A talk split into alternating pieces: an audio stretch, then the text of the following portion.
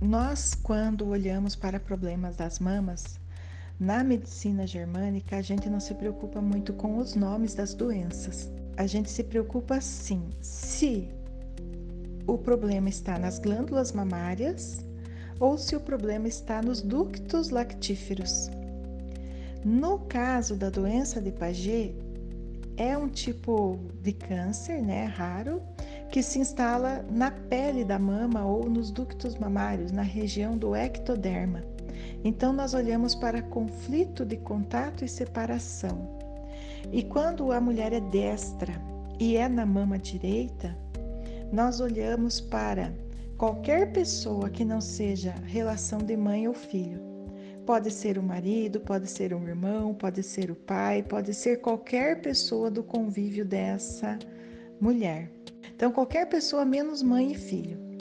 E qual que é o conflito? O conflito é quem foi arrancado do meu peito?